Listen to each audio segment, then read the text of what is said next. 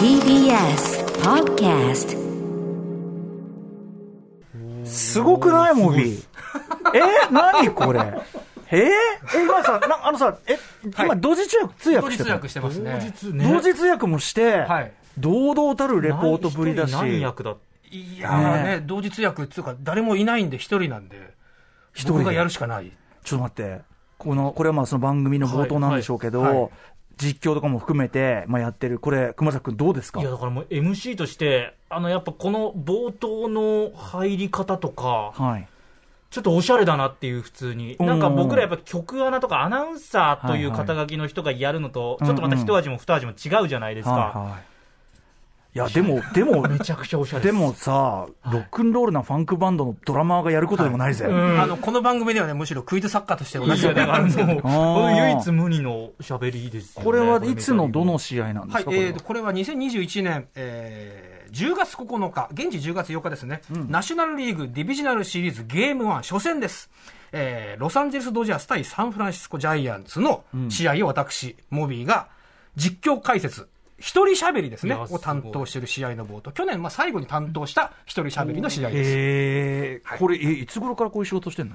えっ、と、解説はですね、2017年に実はちょっとやってて、うん DAZN という DAZN はいはい。で、2020年からじ、えー本格的に解説を担当してまして、今シーズンもやっております。はい。今日解説しかもね。えー去年は実況解説をですね、40試合ぐらいやってましたね。めちゃくちゃな量ですよ。はいもとんでもないですよ。ええはい 週2本ぐらいとかっていう感じです。そうですね、まあ、そう月7本、8いや本のうち、そうねえっ、と、実況解説が6、5、6。これ、熊崎君頻度としては相当高い。相当だと思いますよ。だし、それだけやってる、相当だから腕も磨かれもますよね。ちろんですでよ。今シーズンはアベマさんで中心に、えーとはい解説ばっかりなんですが、はい、実況はね、まだないんですけど、今シーズンは。いや、すごいね。ちょっとモビーのまた新たな面が出てしまいました。本当ですよ。はい。あの、そ後ほどね、あの、プロフィール紹介するんだけど、スクービードゥのね、説明が短すぎるっつって、俺が足さしたぐらいで、あの、それぐらいね、もうちょっと今多方面での活躍も目立ってきております、モビーさんです。改めまして、5月30日月曜日、時刻は今午後、えー8時3分です。TBS ラジオキーステーションにお送りしているアフターシックスジャンクション、略してアトロクパーソナリティの私、ライムスター歌丸、そして、月曜パートナー TBS アナウンサー熊崎和人です。さあここからは聞けば世界の見え方がちょっと変わるといいなな特集コーナービヨンドザカルチャーの時間です。改めて今夜のテーマこちら。プレイボールそしてプレイミュージック。音楽とメジャーリーグ特集 by ロックバンドスクービードゥドラム岡本モビー拓也さん。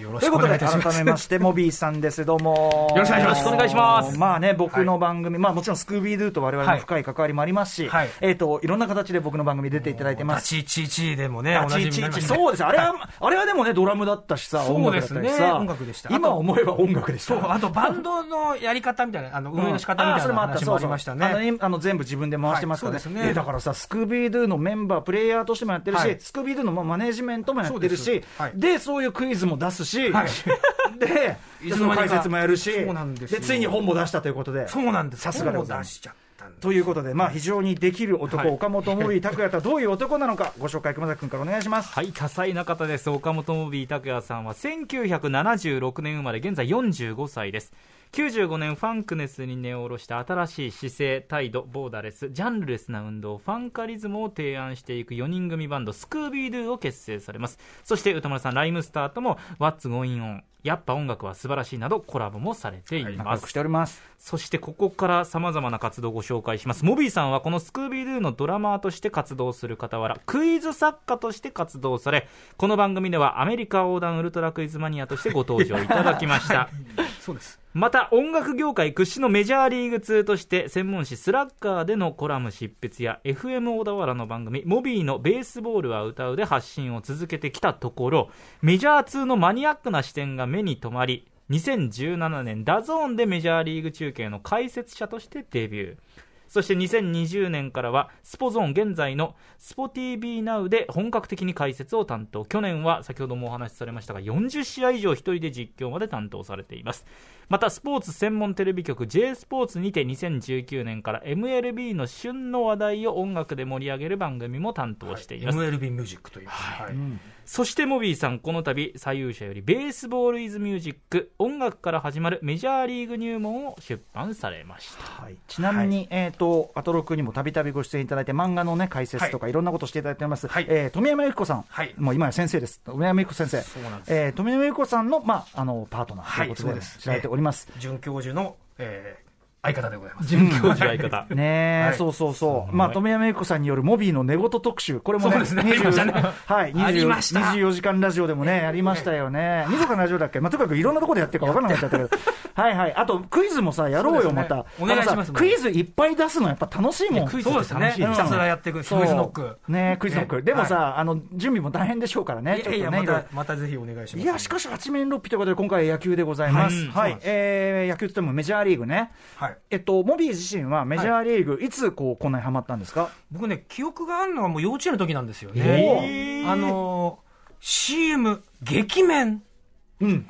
カップラーメンですね。うんうん。ピート・ローズという。あピートローズはい。あのー、アメリカのメジャーリーグの通算安打数、はい。あのー、記録保持者なんですけども、はい。彼が、まあ、CM 出てたのと、あとは、ミズノというですね、日本のスポーツメーカーはいをずっと使ってて、カタログにね、ピート・ローズの写真がでかでかと出てたんですよ。うんうんうん。1981年、2年。うん。あの、で、僕、まあ、幼稚園だったんですけど、父がゴルフの仕事をした関係で、その、水野とか Z からですね、野球のカタログをはい。もらってきてくれて、はい。それをひたすら読んでたんですけど、うんうん。なんだこの知らないチームは、日本のプロ野球にないチームの、ああまあそうですよね。なんだこの、当時は彼はフィラデルフィア・フィリーズだったんですけど、うんうん。P のマークなんだこれと思って、うんうんうん。で、それでちょっとずつ興味を持つようになっていったんですよね。うんうんで、そうしてるうちに、ベーブ・ルースという人が、すごい人がいると。うんうんうん。で、図書館で本を借りてき読んだりとかして、メジャーリーグの存在を知りながら、日本のプロ野球の外国人選手にも興味を持っていたうんうんうんうん。当時、レジー・スミスですとか、ロイ・ホワイトですとか、はい。あとリー・ブラザーズ、レオンとレロンの兄弟とか。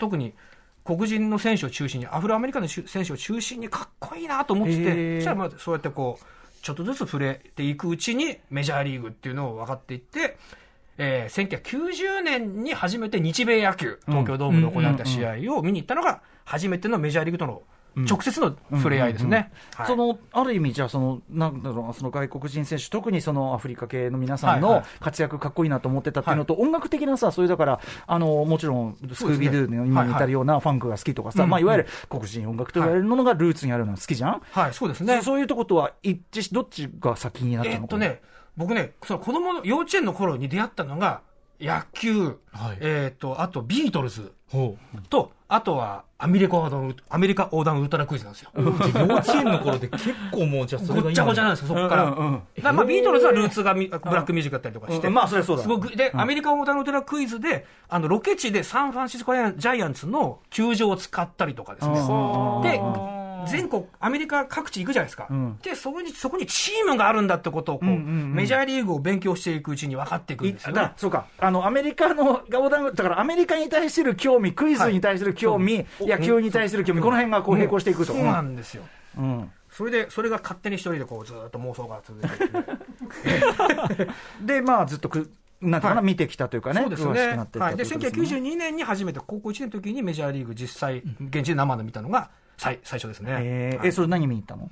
えーミネアポリス、えーメトロドームというところですね、東京ドームのモデルになった球場で、うんうんミネソタツインズ対オークランドアスレチックスという試合を、マーク・マグワイアがその日、ホームラン2本、ホームラン打ち、あとは対戦相手には、えーカービー・パケット、あとシェーン・マックですね、一時巨人にいましたね。はいはいはいはい。はい。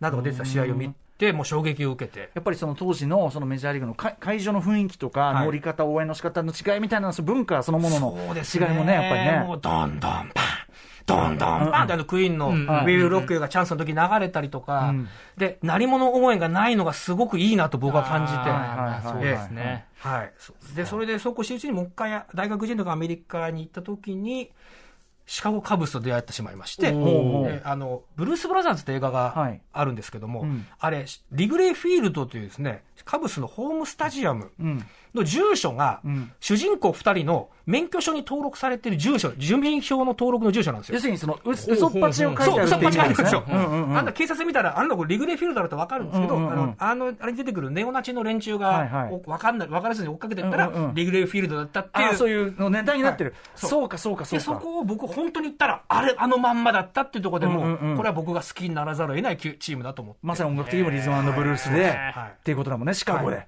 ね。もう勝手。にこう、なんか、繋がってっちゃった。うんなるほど。で、えっ、と、スキークスのものも上手なれと言いましょうか。ね、はいどんどん仕事が、になってきて、実況解説。ね。はいね、一人でやってるって言ってたけど、本当に一人。一人ですね、あの、ディレクターとか、まあ、あの、CM に行きますとかだけ言ってくれてる方はいと、二人、まあ、うんブースの向こうとこっちで一人で喋ってます、僕だから。で、こう、画面見ながら。解説してるんだ。ええで、一人で調べて全部。すごいね。実況、あのさ、解説まではまだじゃあ100歩譲ってね、うん。あると思うけど、はい。実況ってやっぱ特殊なね、この番組の実況の特集やってますけど、ね。実況をやってってよくや、ね、まずその、依頼来てどう、どうでした？依頼よくするよね、依頼よくしましたけど、でも人がいないって言われて、へーメジャーさ、うん。ダゾーンですか？ダゾーン、えーえーと、スポゾーンなんですけど、2020年の、しかも最初にやった試合がですね、アメリカンリーグチャンピオンシップゲーム6とだい7。だいぶな、だいぶな大詰めというか。そヒューストン・アストロズと、えータンパベイ・レイズ、筒香義友選手がはいはい。当時所属したレイズと、勝っえっと、だから要はゲーム7やってるんですよ、勝った方がワールドシリーズ行きっていう試合を、うんうんもうデビュー初戦、2戦がその試合でですね、うん。はい。もう迷いながらもやったんですけど、はい。なんかそんなに苦情もなく、へー。よかったですっていうなんかリアクションがいくつか来て、へー。まあ、そっかあこれできるなと思いましたよね。うんうん。まあでもそれだけもともとよく知ってるし、先ほど言ってたその調べ事とかも全部自分でやってる。そうですね、ん。現地の情報とか、あとまあプレスリリースみたいな、ゲームノートって言われてるものあまあなんですけど、ありますよね。それを、うんうん。あの英語パッと読んで、ははいいやってますね。いや、すごい。ただ、あの山本博さんのこのゲストで出たはいはいはい。回で、調べてるうちじゃないと、じあの要は調べてるもの見ちゃ遅いんだあっていうのをー目の前をねとかっていうの僕はまだ調べながらやってるのがいやいや、でもその場で調べながらとかだとやっぱり、うん。そうなっちゃいますよね、そうです絶対。うん。ねでもまあでもなるべくこう映像があるので、はいまあ映像を見見ていただいてるうちに調べて、あの必要なことを喋るっていう形でやってまあます。野球はとまだ間が、まだそうですねまだあるから。止まってる時間がありますね。ことがあるかもしれない。あの、実況、モビーの実況、これ、熊崎君も聞いたんですか？聞きました。あの、うん正直その、やっぱり、僕らとかって最初に実況デビューするためにこう、なんとなく形みたいのをこう教わって、教わってようやくみたいな感じだから、それで、はい。なんとなく、じゃあ不安ながらも喋ってるとかっていう状況なんですけど、うんモビさんそういうのなく、いきなりじゃあそこに座って、しかも大詰め。はい、アナウンスのけあの修行経験なしで、で、その時点でもう、まずすごいし、それで普通に喋って3時間とかじゃないですか。そうですね。それを成立させてるっていうのが、まずね、これ異常なことですよ、本当に。もともとね、喋りがうまいっていうのはもう大前提なんでしょうけど。でもやっぱりね、ただ喋れるわけじゃないからね、これね。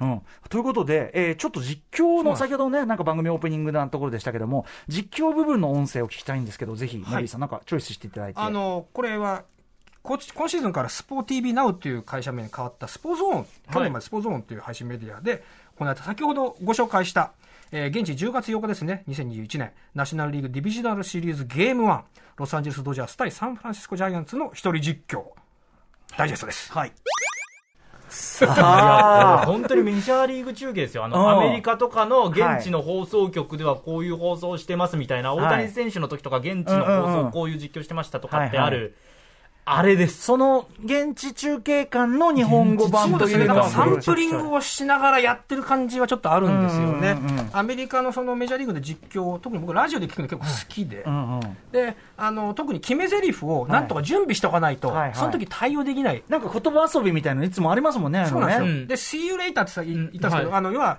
ホームランのことよくね、さよならって、バイバイ、はいバイバイバイベースボールとかいろいろ言うん。ですけど、まあ、それを僕準備しておいて、はい。かつ、この時に、その後言った、アディオスペロータっていうのは、うん言ってあの、サンフランシスコジャイアンツの専属の実況のジョン・ミラーさんというベテランの方が、うんうん。使う、あの、ホームランコールなんですよね。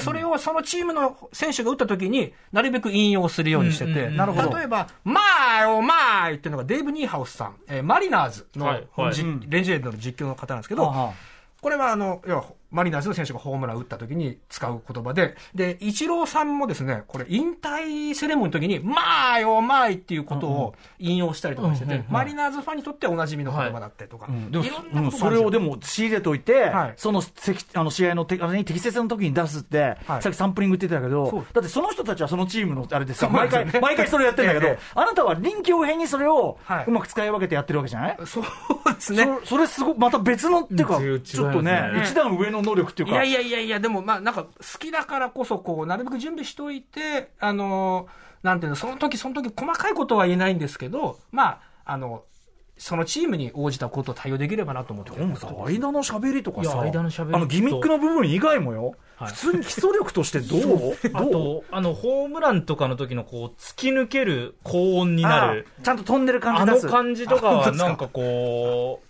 絵がなくても、うんうん。なんかこう、臨場感があるというか、うん普通の時のテンションからのこのホームランの時の突き抜ける感じ。うんうんはいはいあれやっぱりすごいなと思います。声でやっぱりそのポーンって飛んでる感じを出すわけね。なんかこう浮かぶじゃないですか、うんうんうん。その声色だけで、うんうん何喋ってるかっていうのはもちろんですけど、このこうトーンの変化っていうのが、すごいなと思います。それえ独学てかそのだからラジオで聞いて。ラジオで聞いたりとかして、まあその、メジャーリーグの中継の、まあ、まあ完全にこう、下ろしてる役割やっぱさいやいやいやこれはだから仮説だけどやっぱりミュージシャンだからいやそう音感がいいっていうのがあるそうだと思いますねきっとね。なんか、なアナウンサーとしてやってる人だとなかなか出せないような、その、こう、突き抜け感というか。でも音程は確かに気にしてるかうんもしれない。そそれあると思います。いやーあなたでもこれあいあのどの方面行ってもやりすぎるななんかこれできたら、なんか他のなんかいろんなことになんか引用多分できちゃうじゃないですか、この喋りって。いやーでも、でもまだやっぱりね、英語のボキャブラリーとか少ないので、いやいやいやいや。これはでも一つのね能力だね。はい、はい。えーでですね、まあ、今回はその野球なんだけど同時にそのメメジャーリーグとはい。その音楽というね、はい。話を聞きたいんですけど、はいえーまあ、今回出版された本「ベースボール・イズ・ミュージック左右者」ねさすが面白い本出しますけども、このテーマでなぜ本を作られたんですか、あのーまあ、どっちも好きなもの、自分の中の脳内好きなものをごっちゃにしたっていう感じなんですけど、あとはその試合の解説なり実況するなりですね、自分のカンニングペーパーを作りたいなと思って、特に自分がこう、なるべく、なんなんですか、自分なりの意見といいますか、あと自分のアイデアというか、自分のデータを、僕だからこそ言えることをちょっとまとめたいなと思ってですね。で、この本を作った感じはちょっとありますね。なるほど。はい。これ僕あのざっくりこう拝読して、はい。あのすごい勉強になりました。例えばあのブラックミュージ,、ね、ミュージックのこととか、はい。ヒップホップのこととかある程度専門分野で知ってるつもりだったところも、知らないこといっぱいあって、まあ、野球に特化したことなんですいけど、やそうだけど、ではい。も野球サイドから照射すると、あ、はい例えば後ほどラッパーで、この人の名前ってはい、由来これなんだみたいなのとか愕然としたりしました、結構。うん、勉強になりましたしあとやっぱね、いろいろ野球に関しても、今まで俺ちょっと勘違いしてたとこを、ちょっと気づかせてくれたりとか、当ですか？はい、そんなのも良かったです、あすごく。はい。ということでですね、今回はこの本にちなみまして、音楽がどのようにメジャーリーグを盛り上げ、はたまたメジャーリーグが、えーぶ音楽的要素として、えー文学的要素としてどう音楽に影響を与えてきたのか、えーモービーさんに紐解いていただきます。よろしくお願いします。After Six Junction. 時刻は8時21分です。TBS ラジオキーステーションに生放送でお送りしておりますアフターシックスジャンクションこの時間は特集コーナービヨンドザカルチャーをお送りしてます。今回ゲストはスクービードゥ素晴らしいバンドです。そのドラマーにしてドラマーとしても素晴らしいですよ、えーメジャーリーグ中継の解説実況もこなす二刀流ミュージシャン岡本モビー拓也さんです。今日はスタジオにターンテーブルを持ち込んでいただきまして実際にモビーさんがレコードをかけながら、えーいろいろ解説していただくということでモビーさん改めてよろしくお願いします。よろしくお願いいたします。二部構成でお伝えします。前半は音楽がどのようにしてメジャーリーグを盛り上げてきたのか、そして後半はメジャーリーグが文学的要素としてどう音楽に影響を与えてきたのか、こちらでお送りします。まずはこちら。ベースボールの代表曲「Take Me Out to the Ball Game」私を野球に連れてっての真相、はい。まあや私を野球に連れてってそうですね、あの日本だと時あさこさんもカバーされてるんですが、はいはいはい。はい。映画になったりね。そうですね。はい。これメジャーリーグ。まずどうどういうシーンで流れる曲なんでしょうか？これは、きあのー、7回表が終わるとですね、まあ、みんなでちょっと背伸びしましょうっていう、うんうんうん。セブンスイニングストレッチっていう時間があるんですが。体操の時間？みたいな。そうですね、ええ。あのその時にみんなでこれを歌うっていうこれのが。7回が終わってそれみんなそれ決まった週あれなんですね。そうなんです。この、あの、まあ、チームによっては、ゴッドブルスアメリカというですね、まあ、あの、まあ、アメリカ参加を歌うヤンキースなどもあるんですけども、基本的にはこれが流れます。うんはい。で、みんなでこれを大合唱するという形になりますね。で、このセブンスイニングストレッチっていうのも、えーハワード・タフト大統領ってですね、うん。えーそう、かつての大統領がですね、もともとメジャーリーグに入りそうだった方が、はいえー試合を見に行った時に、うん。あの、ちょっと疲れたから背伸びをしたら、うん。お客さんが全員立ったわけですよ。帰ると思って。うんうんおうおうおうおうで、それで、ただ背伸びするだけだったっていうことで、それでみんなで恒例の背伸びになあのこの時間になったっていうことなんですね。へえ、はい。さあ、そして、えーまあ、いつできた、いつどう広まった？この曲は1908年に作曲されたんですけども、あの、できたのが4月、えっ、と、5月2日に発表されました。はい。はい。で、その、えー試合がですね、2週間前のしポスター、うんうん。試合開始、あ、試合開催されますってポスターをん。見てですね、えーソングライターで俳優だったジャック・ノーワスという方がですね、えー地下鉄に貼った、貼ってた広告見て、即座に作詞をしたっていう伝説があるんですけども、伝説。うん。これつい最近、今十数年前に、アメリカ野球学会というですね、はいえー、 The Society for American Baseball Research というところぼこれ僕に入ってるんですけど、あ、そう。入ってるあのああのお金払えば入れます。あのでそこで覆す説が出てきて、ん。あの本当は違うと。多分おそらく新聞の広告を見てそこの新聞の広告に歌詞に出てくるクラッカージャックっていうお菓子の広告も多分ああったからそれをくっつけてまあ曲を作っちゃえ流行ってる野球の曲をって感じで出したのがこの曲らしいんですよね。でそれなぜかっていうと1908年ってまだラジオがないんですよ。うんうんうん。野球は要は演劇とか舞台とかと一緒の生の出し物といいますか。はいはいはい。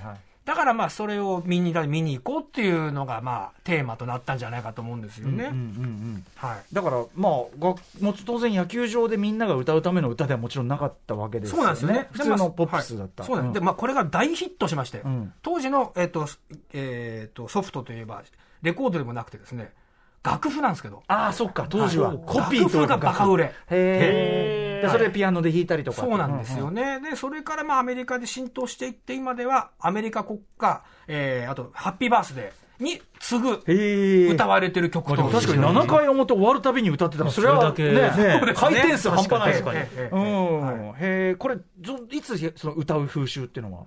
これは、えーっとですね、1973年にですね、うん。あるオルガン奏者が、まあ、まあずっと演奏し始めたんですけど、はい。それに合わせてですね、えー実況の方がうん。一緒に歌ってたんですね、んうんこう、ダミ声で。会場に流れる。会場に流れやす、うん。なえ流れてオルガン演奏に、まあ、CM 感だからマイクの音切ったんですけど、歌ってるダミ声のおじさんのこうええ。実況の方がいて、でもある日はい。あの球団のオーナーが、うんあいつの声上げちゃえよっつって。うんうん。いたずらね。いたずらでうん PA に頼んでお前ちょっと上げちゃって。うんうん。でいつものように歌ってたらそれがあの球場に渡り響いてですね、えもうすごいやめてくれみたいなのをもう対応したんですけどそれがバカ受けして、へ以降、このハリー・ケリーさんっていう方が、うん。ずあの陣頭指揮を取って、シカゴホワイトソックスの球場で歌うのが恒例になってたんですが、うんうんこの方、82年にですね、んシカゴカーブスの実況に移籍するんですね。カブスに実況、あの移籍してから、さらにそれがこう有名になってですねう。、ハリー・ケリーさん。はい、でもどの球場でももちろん流すんです、流れるんですけども、このカブスの、えーリグレーフィールドでのセブンスイニングストレッチだけは、この誰かが陣頭指揮を取って歌うっていうスタイルになってる。で、このそのシンボルだったハリー・ケリーさんが、まあ、97年まで現役で98年亡くなるんですけども、その後はリグレーフィールドでは日替わりでゲストが来て、その陣頭指揮を取るっていう形が取られてるんですね。はい。でもじゃあ結構その歌うってとこに行ったのは比較的、まあ最近じゃ最近っていうか、はい。はい。はい70年代ってことはい、ですかね。ただ、まあ、セブンスイニングストレッチとセットでうん。ありまして、まあ、7回表、1回こう仕切り直しましょうみたいな感じで、まあ、日本でもラッキーセブンっていう、まあそういう言い方しますよね。ありだからそれの、まあ、元ネタだったんじゃないかと、はい、思います。はい。さあ、ということで、えーメジャーリーグを盛り上げた音楽の話、続いては、続いてこっち行きましょう。ボールパークの盛り上げ番長、オルガン奏者の偉大な功績。ルガン奏者ね。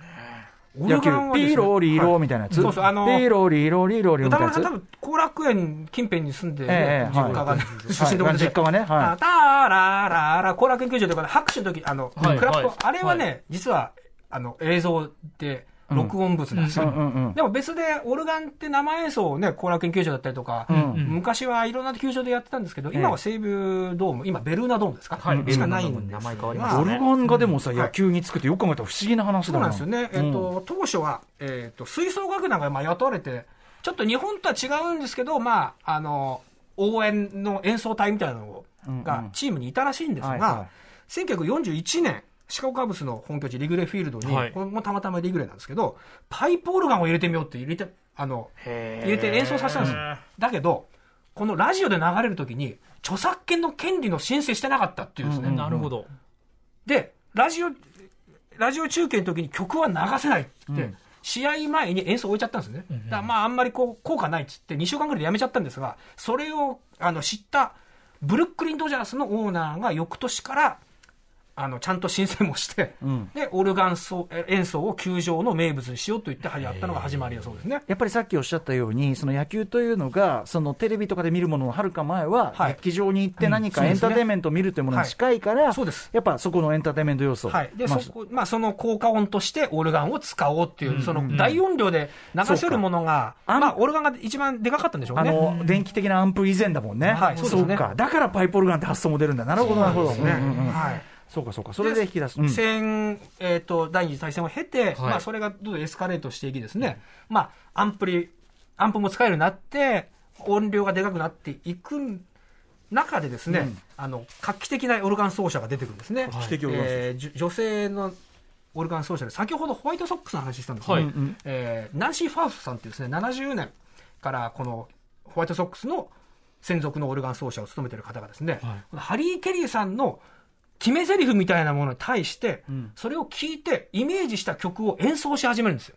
即興というか、即興ですね。うんうん。あの、なんか、彼はもう、もうお客さんはもう、この試合長すぎて早く帰りたいよだって言ったら、えー、 Take Me、あ、えっ、と、 Take Me Back to Old Virginia ってですね、もう早く家に帰りたいみたいな曲を演奏して、それに対してこう、ハリー・ケリーさんがどんどん乗ってきていろんなセリフを言っていくっていうですね、うんうんそこでこうなんか、実況の方と、えーオルガン奏者の、まあ、ジャズみたいなアドリブ合戦が始まって、実況っていうのは会場の中にひひ聞こえてる。えっとね、実はラジオを聞きながら演奏したらしくて。あういうで、あとは選手の容姿だったり、こうなんか、あの、性格だったりを、曲に例えて演奏したりっていうやってたらしいんですね。で、今こう流れてる7平平キスミグッドバイっていう69年のヒット曲なんですけども、これを、えーせ相手のピッチャーが交代するとき、ノックアウトされたときにですね、この曲を演奏して、追い打ちをかけるっていう曲で。えーピッチャービビってるみたいな、そうそうそうそう、もうそれはんまあ、ね、あんまり応援としてどうかと思うところもあるんですけども、うんうんうん。そしたら、この曲がまた数年後にまた売れたっていうですね、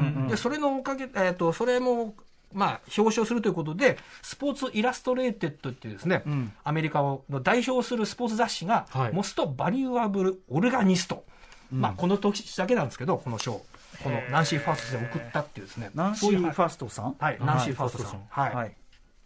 なるほどね。そうな人がいたと、はいただ、オルガン演奏がまあその SE に変わっていくんですよね。まあまあまあそうですよね。はい。なんかそういうポップミュージックが流れたりする印象もありますけどね。登場曲でね、確かに。そうなんですよ。で、それが、要は、オルガンで演奏、えー入場曲などを演奏したのが、CD に変わっていくんですね。うんうん。うんうん。既存曲を流すというかねそういうイメージがあるけども。はい。はい。えっ、と、それの代表的な存在が、うん1995年デビューしたですね、デレク・ジーター。はいはいはい。ニューヨークヤンキースの。はい、背番号2。うん。スーパースでター。、ルーキーだったのに、自分の演あの登場曲を選んで出てきたのが彼が初めてだったんですね。あ、そうなん。生意気だと言われながらもこの曲を選んで、モンテレ・ジョーダン、This is how we do it と。This is how we do it ああそう俺がやるべきことはこれだっていうことですね。当時のまあなんかヒップホップより R&B って感じですけども、えーはいうんうんそう。へでーこれで登場したのが、あの、選手が自分たちで選ぶという、こう、なんか、うんなんていうんですか、まあこの文化が、あの、メジャーリーまあ、グプロレスでも何でもさ、はいその選手のじその入場曲って、それがイメージ作りになったりするけど、そ,、れを意識的に自分で打ち出したのが野球ではジーターだったんだはい、そうなんです。新人でこれやったらすげえ、すごいですね、ジーターね。でも割と最近なのね、そうですね。ねで、ここでね、クイズを出そうとクイズ？はい。はい。いいですか？うん。問題。問題、向かいますよ。はい。2020年からメジャーリーグ、ピッツバーグパイレーツで活躍している日本人選手、筒香義友選手。はい。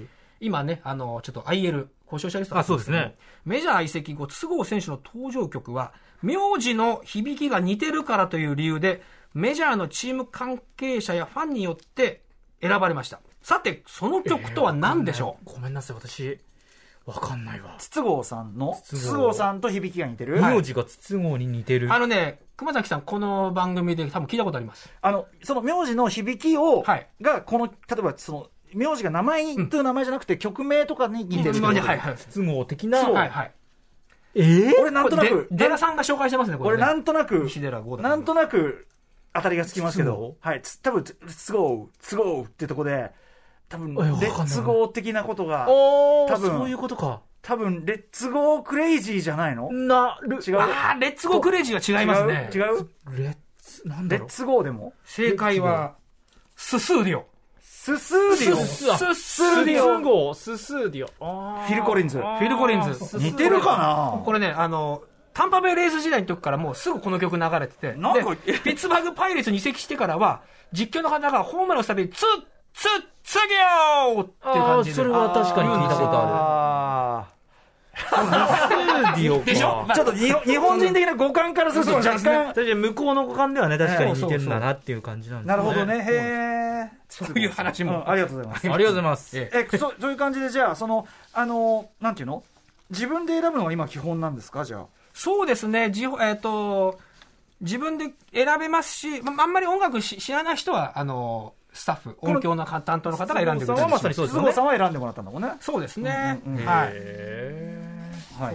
はい。ということで、岡本信武也さんに音楽とメジャーリーグの関わりについて伺っていますが、後半戦はメジャーリーグが文学的要素としてどう音楽に影響を与えてきたのかも B さんに解説していただきます。はい。はい、ということで、えーと、どこに行くんだ？メジャーリーグのはい用語とかですね。はい。あ、まあじゃあとにかく音楽、じゃあどういう感じで音楽が入ってきてるかってこと今日はでも歌丸さんにご紹介する、お話しするということで、やっぱりヒップホップはい。のアーティストを取り上げようかと思いまして、はい。まあ、まずは、えーっと、この方々、この方々というか、こいつらをですね、まあ、リスペクトしますけど、ビースティーボーイズ。よく出てくるんですよ、もうメジャーリーグのチームだったり、選手だったり。あのーヒップホップの歌詞って、はい。その固有名詞とかがいっぱい出てくるのが、まあ一つの特徴でもあるけど、バスケとかさ、なんかそういう印象があるけど、野球ってね、はい。でなるとやっぱビースティーなんだ。えーっと、ビースティー、まずはビースティーですね。あのーまあ、ユニューヨーク出身、ブロンクスですけども、メッツだったり、あの、ヤンキースだったり、うん。まあ、とにかくいろんな選手の名前とか出てくるんですが、中には、うん。And I've got more hits than 貞治を。うん。えー、王さん。王貞治の名前をここで出したことによって、このビースティーボーイズのファンたち、うんまあちょうど僕らの世代ですね、えー1970年代を生まれの連アメリカ人のあの特にこのビースティーファンは、俺たちはこれで王貞治のことを知ったんだっていうですね。だから、ビースティーボーイズのであの引用する選手だったり、チームだったり、まあ、いろんな用語が、はい。いわゆるサブカルの知識を広げるきっかけになったっていうことを、なんか、アメリカのネイティブの方々からいろいろ教えてもらって、はい。まあ、その中でもその、いろんな選手が出てくるによって、これはどういうことを意味してるのかっていうのが、うん。選手やチームだけでいろいろ分かるっていうことを、ビースティーを教えてくれた感じがして、で、えっ、と、さっきの貞治を出てくるのは、 Hey Ladies ですね。はい、そうですねん Hey Ladies Hey はい Ladies。はい。はい。で、えっ、と、今日いくつもレコード持ってきてるんですけど、はいちょっとあの、一個流してもらいましょうか。ぜひ。はい。ロッド・カルーっていうですね、パナマ出身のアンダー製造機と言われてる選手が、えー歌詞で出てくるんですが、俺のアクションはジョン・ウー、これはまあ役者ですね。あ、じゃあ、え映画監督です、はいすみません。えっ、と、の、ジョン・ウーよりすすげえし、おまけにロッド・カルーみたいにヒットもたっぷりあるんだぜだか。らジョン・ウーの映画よりすごいアクションするし、ロッド・カルーよりヒット飛ばしてるぜ。そうなんですよねそういうこと。なんだ。うん。あの、3000本安打以上達成した、あの、はいパナマ出身の名選手ということで、まあ彼ののようにヒットもたくさんあるんだっていうことを、はい。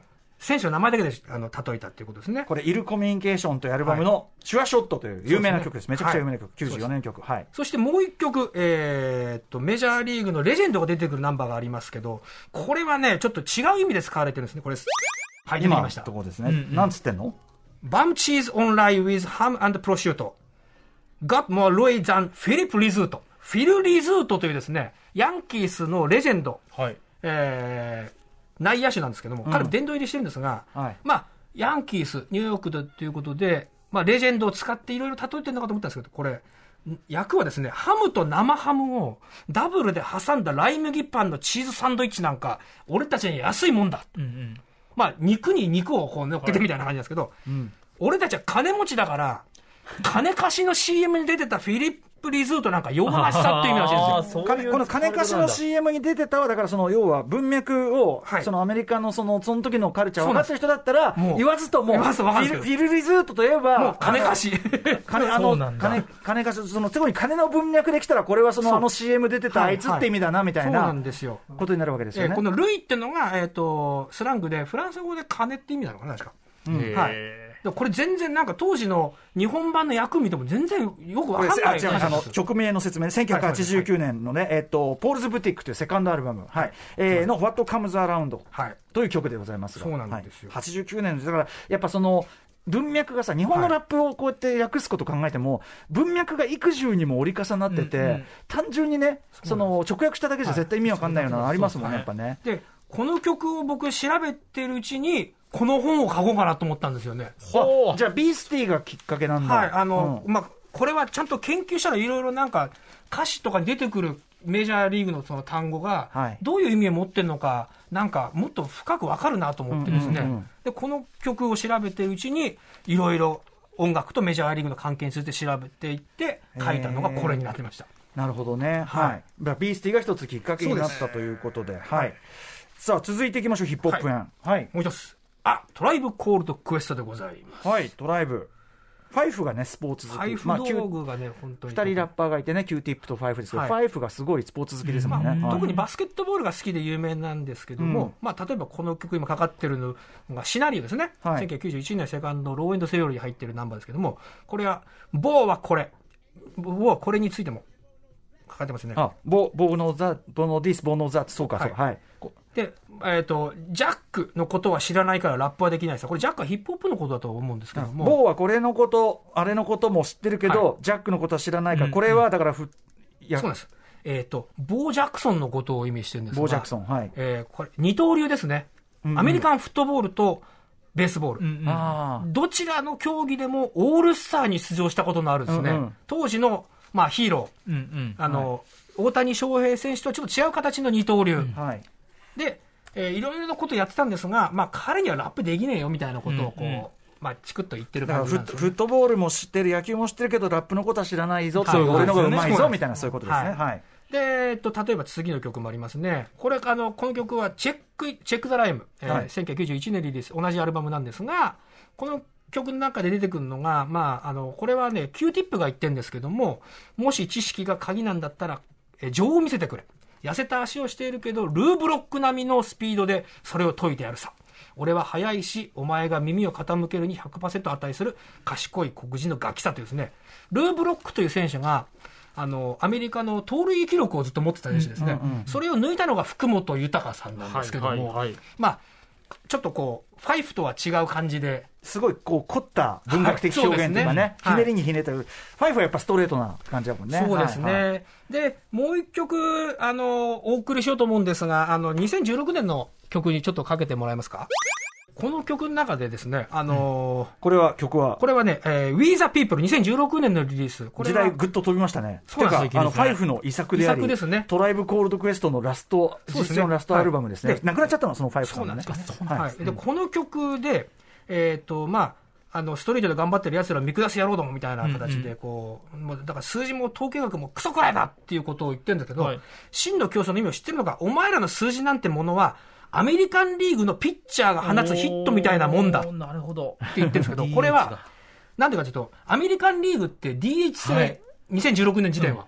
はい。で、えっ、と、ナショナルリーグとの試合で、ナショナルリーグホームゲームになると、はいアメリカンリーグのピッチャー打席立たなくちゃいけないんですよ。だから大して打席に立ってないんですけども。そうですね、その時だけですからね。そのことを揶揄してるわけですね。ただ、これ、2018年にですね、大谷翔平っていう選手が出てきた。はい。これを僕はちょっとファイフのラップを聞いてみたかったな。絶対リリック入れてきそうだよね。ねそうなんですよ間違いなくね。はああ、そうでね、。しかも2022年、今シーズンからアメリカンリーグだけじゃなく、ナショナルリーグも DH 制が採用されてるわけですね。なんなるほどねだからちょっと時代が変わったファイフのラップを聞きたかったなと思って。ここのところも歌い替えるかもしれないもんね、はいうんなくなっちゃってしまったんでね、これそうなんはね。ですよ、はいはいだからはいそういうこともなんか調べたら出てきたなと思いました、うんはいはいちなみにですね、あの今回ね、モブイさんが出したベースボール・イズ・ミュージック左右者から出ておりますが、この記事読んでて、僕がすごくはい。一番、うわ、知らなんだってなったのは、はい。えっ、と、MC ハマそうですね。まあ、もうすごい野球好きで、それは野球好きはいいんだけど、はい。MC ハマーの名前の由来がハンク・アーロンそうなんですよ。だったとか、結構ゴリゴリ、本当にはい。野球の人だったっていうね。あの幼少時オークランドアスレチックスのホームスタジアムオー,、えーオークランドコロシアムで小銭稼いでたんですね。踊ったりとかファールボールを拾ってそれを売ったりとか。要するに本当に道端で、道端で、うんうんうん。でそれがあのオーナーに見つかって、お前ちょっと使えるから入れって言って、はい。えっ、と給料ちゃんともらってですねあのバットボーイとして働き始め、そのうちに、えー、とロッカールームの監視役みたいなのもやってですね、えオーナーに今選手こんな選手がこんなこと言ってますみたいなことをチクリ、ええーそんな、そんな仕事あるんだ。あんまり、であだ名がバイスプレジデント副社長っていうあだ名をもらってあいつ怖いぞと、あのガキ。そうそうそう。ガキだけど社長に繋がってるかな、あいつ。で、うん。その当時いた中心打者のレジー・ジャクソンというですね、あの、ブラック、アフロアメリカンの選手がですね、ん。えっと、お前、似てるよな、ハンク・アーロンに、うん。顔が実際本当に似てるんですよ。うんうん。で、一緒に並んでる写真もあるんですけど、のあ記録残ってるんですが、はい。で、彼は、えっ、と、本名、スタンリー・カーク・バレルというですね、少年は、はいハマーというニックネームをもらいました。ハンク・アーロンのあだ名がハマーと言われるんで。で、後に MC ハマー。MC ハマーなんですはいそれは知らなかったよ、本当に。だから、ハマーって、その命名されたユニフォームなんかも着てたんだもんね。そうなんです。これは球団から支給されて来てましたね。これびっくり。あの、MC ハマーの名前の由来、知らなかったで。ですあの彼はやっぱり高校まで野球やってたそうで、うんうんうんでライバルあの同じ違うリーグの地元のチーム、サンフランシスコ・ジャイアンツのトライアウトも受けたらしいんですけどへー。受からず、えー、とアメリカ海軍に入隊し、その頃にラップを始めて、ですね MC という名前がついて、MC ハマーになったそうです。ねえ。で、アルバム出すときに、その当時の選手たちから出資もしてもらって、へえ、あ、そうなんだ、あの坊やが。あの坊やがそうか、最初インディーだからね。で、その中にはドイン・マーフィーという元ヤクルトの外国人選手もいたそうで、ね、へー 非常に野球界、メジャーリーグ界というつながりが深いというのは知らなかったんで、そうなんです大変勉強になりました。いやいやいやハマー編もでございました。はいはい。続いて、えー、今、ヒップホップ、ね、ラップアーティストの話を伺ってまいりましたが、続いて、えっ、と、野球が出てくる歌、シンガーソングライター編行ってみたいと思います。どなたでしょはい、ちょっと待ってね。モビさんがう今ね、今実際レコードをね、はいえっ、と、スティーブ・グッドマン、 Go Cubs Go というナンバーをね、これを僕は TBS ラジオで絶対かけたいなと思ってるほうほう。これ、あの、うん1984年に出されたナンバーですけども、はいえーこの曲、えーカブスがうんリグレーフィールドで勝ったら流れる曲なんですね。うんうん。えーなんですが、この作ったスティーブ・グッドマンという方はカブスの大ファンだったんですけども、えーこの年から、えーラジオの中継で流れたんですけども、この年カブスって39年ぶり、1945年以来に地区優勝する、まあ、割と弱いチームだったんですよ、ずっと。なんですけども、彼はこの4日前に亡くなったんですね、白血病で。でで、それをまあずっと大事にカブスは使っててですね、で今でも勝利すると、この曲は流れますよということでですね、ぜひ、あの、一曲聴いてもらいたいなと思います。いきます。えー、スティーブ・グッドマンで、 Go Cubs Go。今これ、はい。あの、うん。日本全国な数百人のカブスファン今、カブスファンが、わーっつって、スティーブ・グッドマンいや、もうの、これ、ん。僕、2016年の、あの、ワールドシリーズゲーム5を見に行ってるんですけども、あの、この曲流れてですね、はい。一斉に、あの、1勝3敗からカブスがん、なんとか勝ってですね、ん。えー、2勝3敗戻して、えで、クリーブランドに送り出して、その後は合わせて3連勝をするんですけど、この曲で選手たちを送り出したっていうですね、僕その、えっ、と、チケットを10万円で買いまして、ええ。えまあでもそううん。ワールドシリーズかかるなんかね。もう最シリーズだと。もう2階席で一番後ろだったんですけど、うんまあ、それ見てよかったなと思って、まあ、そのまま今、今日に至る。特に、あの、ちなみに、だから、特にカブスファンなんでね、ご本人はね。はいそうなんですそのあたりの話をしないで進めてきたので。はいはい。そうなんです。さあ、ということで続いていってみましょうか。今ね7、7インチのアナログレコードをね、はいちょっとね、先ほどのゴーカブスゴーと変えて今乗っかっておりますが、はい。うん次は、アーサー・リー・メイという方を紹介しようと思います。この方は、はい。あれですね、えっと、二刀流。二刀流。うん、どういうこと？あの、黒人、えっ、と、1956年にスペシャリティというですね、ん。まあ当時のブラックミュージックの有名なレーベルからデビューしてる。え、野球選手で？野球選手。とあの、はい。野球選手がね、レコード、僕らも辰徳の歌散々聞かされてますから。ああああ。でもそれとはなんか違う。全然違い。ます。うん。全然違います。彼、彼は高校の同級生にプラターズ、Only You の。おー。で、えっ、と、同級生他でザ・コースターズ、ポイズナー、ポイズナー、ポイズナー IB だったりとか、あと、まあこう、あと、ペンギンズ、Earth Angel、Earth Angel、これバック、あのバックトゥザフューチャーのうんうん。チークタイムで、はいはい。でもう彼ら同級生で、すごいね。その中の一員で、もし野球やってなかったらコースターズで入ってたと言われてるんですが、なるほど、なるほど。で彼は63年、64年にですねシーズン100安打以上打ってですね。うんすごい。60年は3割4厘。めちゃくちゃリーグ最多の44二塁打を打ってる選手なんですけども同時にマイナーリーグ時代からあの試合終わったらクラブで歌う。うんうんうん。それを繰り返して二刀流として活躍した本当にじゃあ、あの、本格的に歌手として活躍されてたってことね。そうですね、はい。あのジョーテックスとかジャッキー・ウィルソンと同じステージに立ってるんですね、うんもう完全にレジェンドなんですが、あんまりこう音楽の方はそんなし紹介されてなかったということで、今、多分日本でめったにかかんない曲を今かけてこれると思います。は曲は？えー曲は、ウ、ウー・ルーバリーという曲でございますね。はい。はい、えーアーサー・リー・メイ・ザ・クラウンズで、えーウー・ルーバリーか、ね、聞いていただいております。ということで、あの、まあでも、やっぱり、アメリカ文化と野球は常にその、なんていうかな、まあ不可分というか、もうアメリカ文化そのものみたいなもんだから、当然音楽もいっぱいね、あの音楽の中にも出てきたりするし、はいミュージシャンで関わり深い人もいっぱいいるということで、まあそういったものを詳しく調べてまとめた本が、はいベースボールズ・ミュージックということですよね。ははいい。改めて、えー、モビーさんからお知らせとしてお願いします。はい、えーベースボール・イズ・ミュージック音楽から始まるメジャーリーグ入門、左右者さんより、えー4月下旬に出版いたしました。私初の著書でございますす。ごいよね。はい。2530円税込み。ただ同然といったところになっております。左右者、左右者本当に面白い本だ。素晴らしい。はいそして、えー私の本業ですね、バンド、スクービードゥの告知もさせてください。そうでしょう、そうでしょう。6月19日日曜、大手町三井ホール、ゲットアップリリース20周年記念日のスクービードゥと対しましてですね、ん我々メジャーデビュー20周年なんですね。おめでとうございます。で、このまさまさにこの CD 出した日にライブをやるということで、んうんええちょっと記念的なライブをやろうと思いますんで、ぜひ皆さんチェックしていただければ幸いでございます。619かいけるかな、ちょっと。はい。ぜひ、ね。日曜日です。最近ね、最近ちょっとまた疎遠な。疎遠なね疎遠な感じええ私は、あの、私またちょっと一緒に出させてください。はい、ライムスターもね。はい。ということで、えー今回はロックバンドスクービードゥドラム岡本モビー拓也さんに、えープロメジャーリーグベースボールと野球と音楽の、えー深い関わりについてお話を伺ってまいりました。モビーさんありがとうございました。ありがとうございました明日のこの時間は池澤春菜プレゼンツ小説で深く知るロシアのことウクライナのこと特集です After Six Junction.